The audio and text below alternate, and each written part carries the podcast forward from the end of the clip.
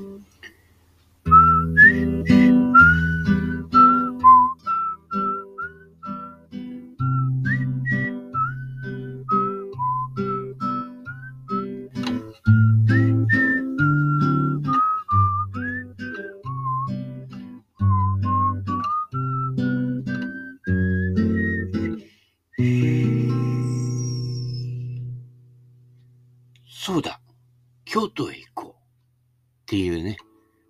こういう CM がありましたね。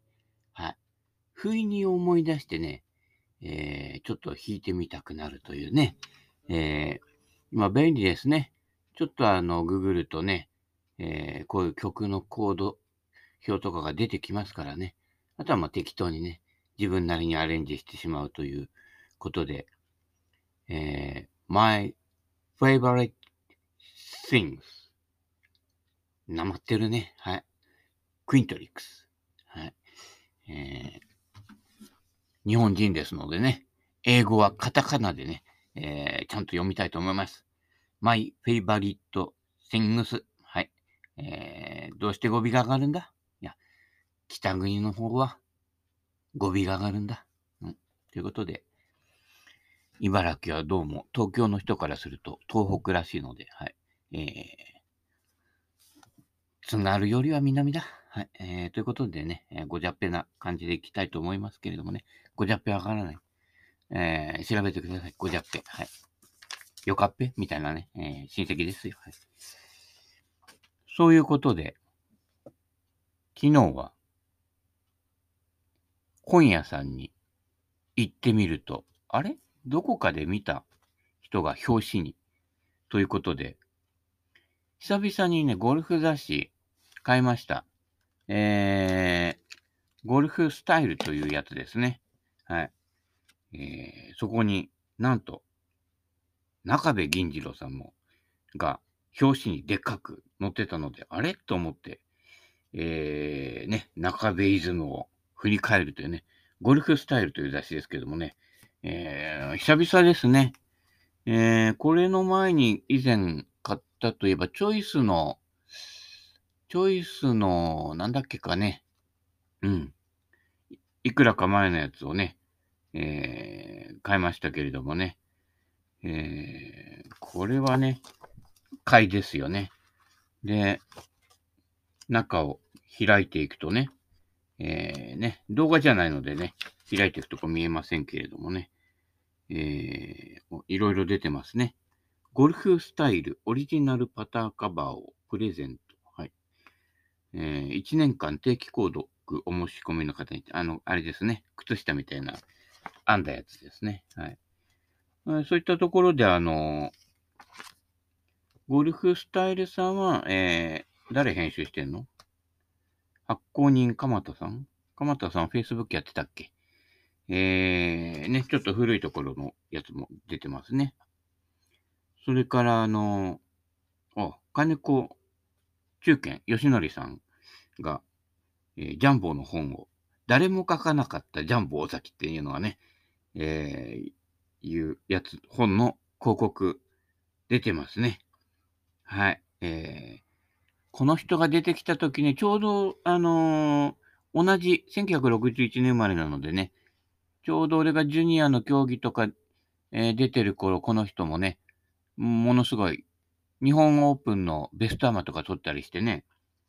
で、やっぱりね、ショットの練習とか見てるとね、全然違いますね。俺のドライバーの飛距離で、えー、3番アイアンが全く寸分たがわぬ、えー、弾道で全部飛んでいくというね。これはもう完璧にね、あ、プロゴルファーっていうのはこういう人がなるんだなっていうことですよ。もうすっぱり諦めましたね。はい。もう、その後はね、えー、いわゆるこう、競技、スコアゴルフでない方。まあ、その後も月齢とかね、クラちゃんの予選とか出てましたけれどもね、はい。えー、それぐらい、えー、当時、えー、20歳前後のね、中堅さんはすごかったですよ。はい。それからね、あのー、ツアーで優勝したりとか、アメリカ行ってね、ロサンゼルスオープンであわや優勝しそうになったりとかね。そういえば、荒井貴光さんもね、えペブルビーチでね、あわや優勝。あれ、プレイオフまで行ったんだっけか？惜しいとこまで行きましたね。はい。えー、結果的には2位だったのかな？はい、結構ね、すごいんですよ、昔の選手。はい。誰も書けなかったジャンボ崎ね。えー、ここだけの話ね、私の、はい、えー、お友達のおばさんか、が、えー、ジャンボ亭のお手伝いさんをやっていたので、えー、中堅さんがね、誰も書けなかったジャンボ尾崎のこの本以外のことを俺が知ってるかもしれません。いや、これはね、言ってはいけないことかもしれない。また、あの、ピーというのが入りますからね。まあ、自分で言ってるだけですけどね。はい。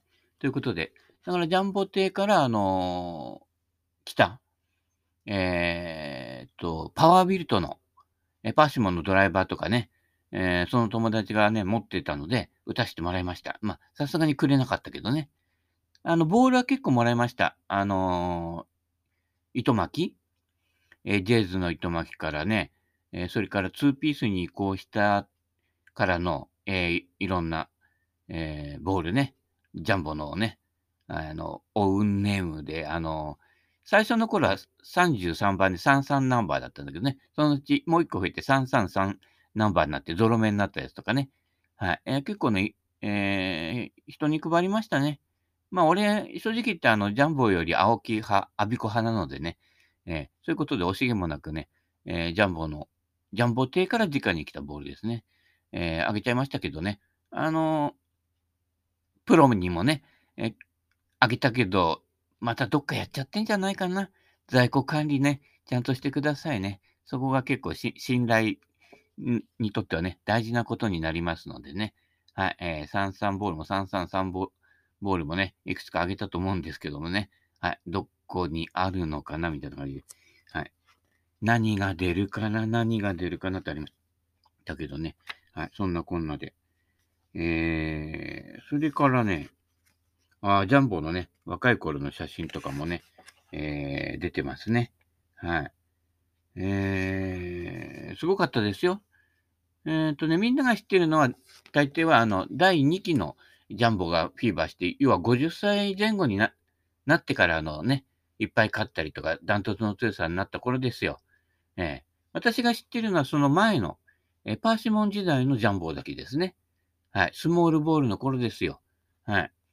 えー、その頃のジャンボを見て、やっぱりね、今まで見たことがない弾道で球が飛んでいくというね、落ちない。ボールってこんなに長い時間空中飛んでられるんだっていうね、えー、そういう感じでしたね。はい。もうすごかったですよ。ねだからその頃のがあるのでね、えー、第2期のね、皆さんがよく知っているジャンボ崎が、えー、メタルとか、メタルウッドとかね、それからチタンになってから活躍した時期は、まあ、それほどでも、私の場合はね、だからあの、皆さんよりね、あの、一時代ずつね、あの、ブームが早いんで、はいそういうことなのでね、まあそれはね、半世紀もやってればね、そういうことになりますけれどもね、はい。いろんな特集があります。えー、中部さんのね、えー、やつはね、こう、えー、徐々に徐々にね、なかなかこう一気に、えー、で、できませんけれどもね。最後にね、日本は曲があったのが1978年かな。この時は覚えてますね。あの、もう、いわゆるね、もう1970年代後半でもう、中部銀次郎といえばもうその時点でもレジェンドだったんですよ。名前からしてすごいですよ。銀次郎だよ。ね。えー、なので、その時点でもレジェンドだったので、その人が出てきて、ね、えー、30何歳だったかな？勝つっていうことが、ものすごいことっていうのがね、まあ、その頃からも私、あの、統一のパンチショットとかね、あの、そういう古いゴルフにもハマってたんで、昔の選手のこととかね、結構よくね、あの、雑誌とか本とかでね、えー、見てましたのでね、あ、中部さんってまだ現役で勝てるんだっていうのがね、すごい驚きでした。で、その頃学生で強くて、えー、日本アマとかね、えー、勝っちゃったりしたのがね、倉本さんですよ。はい。でね、えー、一緒に回ったこともある、あの、佐久間哲司さんってね、えっ、ー、と、松戸の方の、えー練習場をやってる方ですけれどもね、えその人なんかも日本アマの、え上位常連ですね。あと、湯原信光さんとかね、藤木三郎さんとかね。まあもちろん坂田さんもそうです。坂田さんついに勝てなかったんだっけ？日本アマは。中島恒之さんも出てますね。そういったこういろんな人の昔の日本アマのね、えー名前も出てます。はい、懐かしい名前ね。皆さんの知らない名前も結構ありますけれどもね。はい、西田翔平さんとかね。山田健一ね。山健さんですね。とか、まあ古い人は。あとあのー竹林さん。ね、あの、14の竹林さんですよ。日本アマ。えーもう本当に上位の方に来てますね。はい。えーそういうことですね。ジャンボと同じ頃ね、こう、すごいって騒がれた片山康さんってね、プロ、後にプロになってね、アメリカツアーなんかも行った方もおります。はい。から、えー、倉本さん優勝して、そうですね。倉本さんとちょうどね、中部さんが入れ替わりみたいな感じでね、はい。そこから中部さんは一応競技引退するという形になっていきますけれどもね。何回かね、あのープロツアーに出てるやつがね、に、もう出てきてますし、えー実際にあのね、プロツアーで優勝しちゃったっていうのもありますね。プロツアーで優勝したのはね、倉本さんも優勝したんだけど、中四国オープンでね、デビューしたての時にね、そのずっと前にね、中部さんも優勝してるんですね。でも古い歴史って、いわゆるツアー制度ができて80年代から以降のツアー制度で抹消されちゃうんだよね。あれ残念だよね。実はすごい選手がすごい経歴で、こう、ね、やっていたっていうのがいっぱいあるんですよ。北忠さんがね、昔すごかったとかね。そういうのが全部抹消されちゃってるので、その辺掘り下げてほしいなって、まだね、その頃を知ってる人たちがね、いるにもかかわらずね、えー残念なことです。はい。えーっとね、ツアー機構とか、ああいうつ、ね、いわゆる、今、記録が残っているとこ以前に、1972年か、73年かな？から、実は、えーシード制とか、そういったね、いわゆるツアーという、ね、こう、統計取ったりとか、賞金王とかね、そういうのをしっかりこう、やり始めた時点が、1970年代前半にあるんですけど、その頃のデータもね、えーいわゆる今ね、ググっても出てこないというね、非常に残念ですね。あいっぱいその頃のね、データで面白いのね、ありますよ。はい。ね、その辺ね、掘り下げていくといいんですけれどもね。はい。えーいっぱいいますね。うん、まあ、それはその辺に留めておいて、いろんな中部語録とかね、中部さんが使っていたレクスターのアイアンとかも出てますね。はい。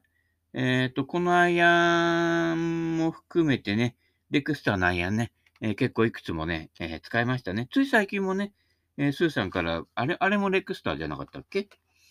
えー中部さんが使ってたのは、もっと極めてシンプルな、中部さんらしい、何もこう、本当に板、板のやつですね。はい。十分なんです。その方がね、え打点とかも分かりやすいし、もうこれぐらいのレベルになっちゃうと、ほとんど打点ってブレないので、はい。あのデカキャビなんてね、いらないんですね。はい。あの、プロがデカキャビ使わないのは結構フライヤーしやすいっていうことですね。だからアマチュアは逆にフライヤーで飛ばしてるっていう、このアイアン飛ぶねって、それね、プロから言わせればフライヤーで、ね、ミキプロも言ってたけど、飛びすぎちゃうアイアンは怖くて使えないっていう話ですよ。はい。えーその辺がやっぱりね、いわゆる競技ゴルファーとアマチュアの、ああ、飛んだ、面白いっていうゴルファーとの違いです。はい。えー、そうですね。えー、中部さんもね、当時からそんなには飛ばないんですよ。飛ばないって言っても、まあ、250ヤードぐらいパーシモンで行くので、はい。でも多分ね、それをさらに落として正確性を磨いていったということでしょうね。だからその頃、私がゴルフを始めてね、えー体ができてきて、高校生ぐらいになって飛距離が伸びてきた頃が、だいたいそれぐらいの、えー飛距離で、だいたいね、えー240ヤードぐらいかな。でもパーシモで240ヤードって結構ね、すごいですよ。はい。だってジャン、ジャンボとかジェットが普段競技で、えー試合で、えーやってるのを測ると280ヤード台ぐらいの飛距離ですからね。だってジャンプを先に40ヤードしか置いていかれないって結構すごいことですよ。まあこっちはマンボリだけど、向こうはコントロールだけどね。ジャンプとかね、セベバレステルスとかね、あの辺が振るとね、やっぱりね、普通に300ヤードね、パーシモンで出るんですよ。はい。そういうことなのでね、えー、今の人が飛ぶというのは、ちょっとね、えー、錯覚かな、みたいな感じもしますけどね。だから、あのー、いわゆる軽量小型のパワーがない人でも、ヘッドスピードが出しやすくなったっていう点では、こう、ね、あのクラブの進化っていうのは、ドライバーに限って言えばあるかもしれないけれど、その他のクラブに 限ってはほとんどないと。よくボールが進化っていう、したっていう人がいますけれども、それも300ヤード台飛ぶ人にとっては、スピン量がかなり違うので違うけど、200ヤード台前半の人が打ったら、ほとんど今のボールで打っても変わりません。糸巻きの最終型あたりのやつで振っても。はい。ということは、それほどスピン量がね、そんなには変わってこないというか、ヘッドスピード自体がプロに比べて遅いので、その影響が少ないので、え実際打ってみると分かりますけれどもね、打ち比べてみると分かりますけれども、えー、だいたい5、6番アイアンぐらいで打って、糸巻きと2ピースで10ヤードも違わないぐらいですよ。はい。実際のところはね。はい。だから、フライヤーで飛ばしてるっていう状態なので、えー、それは実質的にキャリーボールとしてね、飛んでることなのかな。それグリーン上で止まるのかなっていう話ですよね。だからまあ、ね、3番、4番、5番、人によっては6番アイアンまでね、こう入れなくなっちゃったわけですね。まあ、ただロフトが立った。ね、ロフト立って、で、ボールも、えー、スピン量が減って、え、フライヤーで飛ばしているという状態なのでね。はい。えー、ちょっとね、だから、ヘッドスピードの速いプロはね、えー、その恩恵を受けてるけど、その代わりゴルフ場が短くなっちゃうんですね。で、糸巻パーシモに戻すと、非常にね、プロツアー面白いですよ、特に男子は。はい。で、他にもね、あの、中部さん、あ、あの、ドライバーはね、レクスターのね、最後はね、えー、レクスタープロのメタル。結構ちっちゃいやつです。テーラーメイドのツアーパリファード。KP さんが、KP さんが使ってるぐらいのあの、大きさのやつですね。しかもあの、12度。まあ、当時の12度は、今で言うと 9, 9度ぐらいな感じなんですけれどもね。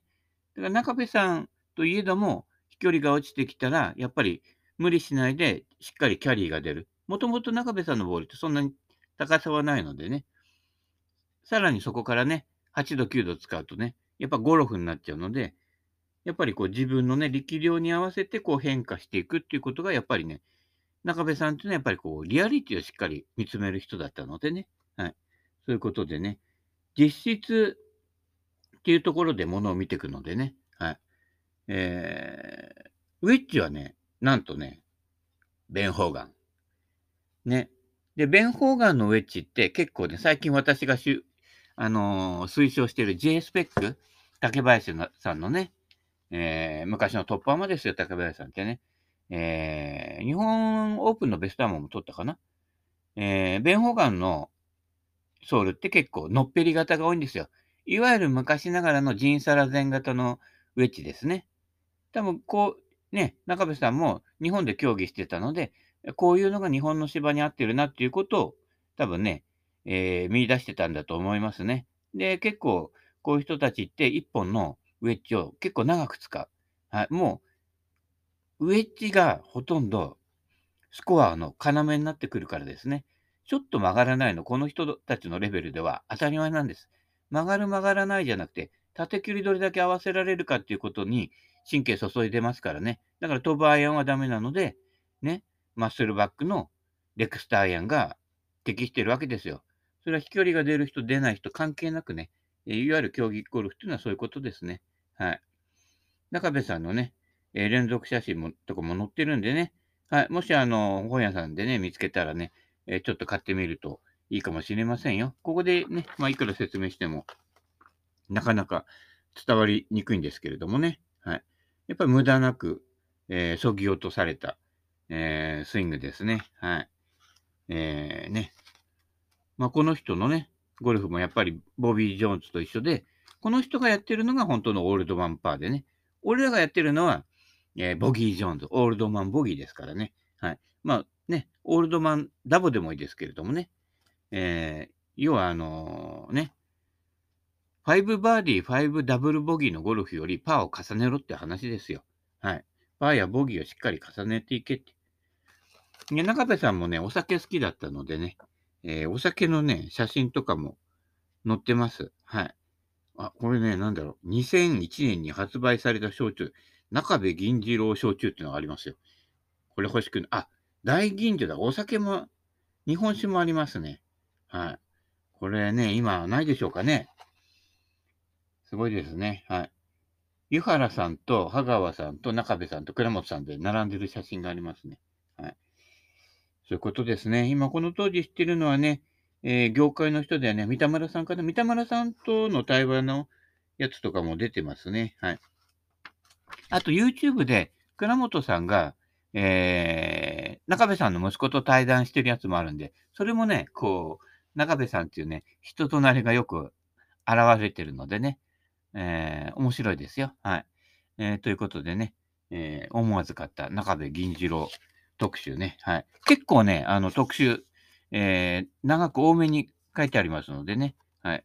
えー、ご、ご関心のある方はね、えー、読んでみてください。はい。ということで、もうそれでもう時間が結構来てしまいましたけど、ここでいきなりブッダの言葉入りますけどね。死の瞑想を行う。ね。あ、これ昨日言ったね。いずれ君も死ぬ。そりゃそうだ。みたいなね。えー、君は絶対確実に死ぬ。ね。死亡率100%ですからね。今ね、えコロナとかでね、えーないくら、どれだけ感染して、どれだけ亡くなって、どれだけ重症って言うけど、ね、人間の死亡率、ね、生き物の死亡率100%ですから、まあ慌てないでください。はい。そういうことなのでね、えー死ぬまでは生きてるので安心してくださいね。何が大事って、そうやっていろいろ不安に思って生きてるっていうことが一番つまらない生き方ですからね。ね今現在を安心して生きるっていうのが、これが最強ですから。大抵人のね、動きの動機のね、89.5%は不安からですよ。不安ね、将来ね、就職できるかどうかわかんないからね、今のうちガリ勉してね、東大か慶応行っとこうみたいな感じですよね。で、今度就職すれば就職したで、ね、もうローンも組んじゃったしね、結婚して子供も生まれちゃったからね、これ辞めるに辞められないな、なんてね、ずっとこう同じ会社にいるしかねえなって、ね、辞めたらもうね、アルバイトと同じ金額しかもらえないですからね、時給1000円以下でね、あの、電車洗ってみてくださいよ。でも15万円稼ぐのに、どれだけ大変かっていう話ですよね。だから落っこっちゃうと、ね、借金払えなくなるし、ね、かみさんは逃げて、ね、子供連れて逃げてっちゃうからね、もう一生懸命働くしかなくなるっていうね。まあ、半ばね、あの、軟禁状態ですよね。え自由に動いてね、趣味やってるとか言いながらも、ほとんどの時間はね、束縛されてるわけですからね。そこから自由になる。なただ自由になると金も減るというね。その辺どっち選ぶかはね、えー10万円、7万円、5万円、ね、あなたの人生次第ですけれどもね。でも、最後はね、でもね、衰えて死ぬわけですから、そういった時に、その不安を動機づけにして始めたこと、あるいは誰かと対立してね、畜生負けてたまるかって言ってね、反発心からやったことっていうのはね、ほとんどね、無駄になりますね。っていうのは、そこに心の底からの安心感がないからですよ。はい。不安と一緒に共同作業で行くから、常に不安があるので、なかなかね、現在に没頭できないわけですよね。だからなんかうさ晴らすように他のことやったりするんですけれども、やっぱりね、どうしたって集中力ではセベケンさんには勝てないわけですよ。もう最近集中力すごすぎちゃってね、もう少し集中力落とせってね、かみさんに言われますけどね。はい。だからあのね、ガスも、ガスレンジも変えたんですよ。あの、タイマー設定できるやつね。あのね、なんか煮物とかやってるときちょっと離れるとね、もうすぐ忘れちゃうんですよ。火つけてることね。危ねえ年寄りだなってね。そういう感じになってますので、タイマーつけててね、よかったですね。はい。えー、なんかね、関心持つとね、もうそこにこう、ズボッと入り込むんですよね。やっぱでもね、そういうのは、そういう風になってきたのは、やっぱね、40過ぎてから。えー、どういうわけだかね、えー、悟りを開いてね、本当かよみたいなね、えー、心からね、不安感がね、えー不安感と不安感がなくなっていったんですね。そうすると、現在に非常に集中できるので、えー、もう没入するわけですね。えー、もうね、多分ね、前世紀のジャック・ニクラウスぐらいね、集中してると思うよ。ニクラウスね、試合の大事な場面でね、マスターだったかな？風で帽子飛んだんだけど気づかないでパッティングしててね、えー、っていうね、逸話もありますからね。はい。そんな感じでね、えー、だ生きてるうちに不安感を取り除く。で一番の不安は、例えば病気、小老病死ですね。あの仏教でいうところね、いや病気になるんじゃねえかね、えー、サプリメント飲まなくちゃとかね、感染しちゃうから手洗ってね、なんで手ガサガサになっちゃってね、大変ですよね。マスクしてね、呼吸困難になっちゃって運ばれちゃったりとかね。だからね、危ないですよ、リスクがね。だから、あの、年取るとね、えー、呼吸も忘れちゃうんじゃないでしょうかね。マスクもしてるしね。ちゃんとね、生きてるうちにちゃんと呼吸してくださいね。死んだらね、呼吸止まりますからね。だ生きてるうちに心を落ち着けるのに一番必要なのは呼吸ですよ。ね。胃や腸っていうのは勝手に動いてるんでしょ。呼吸も勝手に動いてるんだけど、呼吸は自分でもコントロールできるわけですね。浅く吸ってるとやっぱりね、不安感募るんですよ。深呼吸ね、吸って、吐いてってね、ちょっと懐かしいですけれどもね、吐いてって言ってね、で、もっと吐いてって言って倒れちゃいますからね。はい、気をつけてね。呼吸。呼吸はちゃんとやってないと血流も滞って、血流が滞ると、ね、ちょっと太った方は脳梗塞とか起こしやすいのでね、特にね、寒暖の差がね、大きい今の季節ね、危ないんですよ。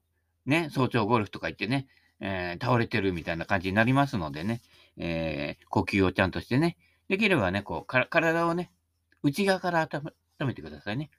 私のもう最近のね、えー、傾向はゴルフ行く前にね、必ず朝風呂入るというね、腰を温めてから、えー、やって、でもそれでも腰痛くなっちゃってね、やっとですよ、ここ1週間ぐらい経ってね、ちょっとね、えー、和らいできましたけれどもね、えー、もうね、一回痛めるとね、治るのに時間がかかる。ね。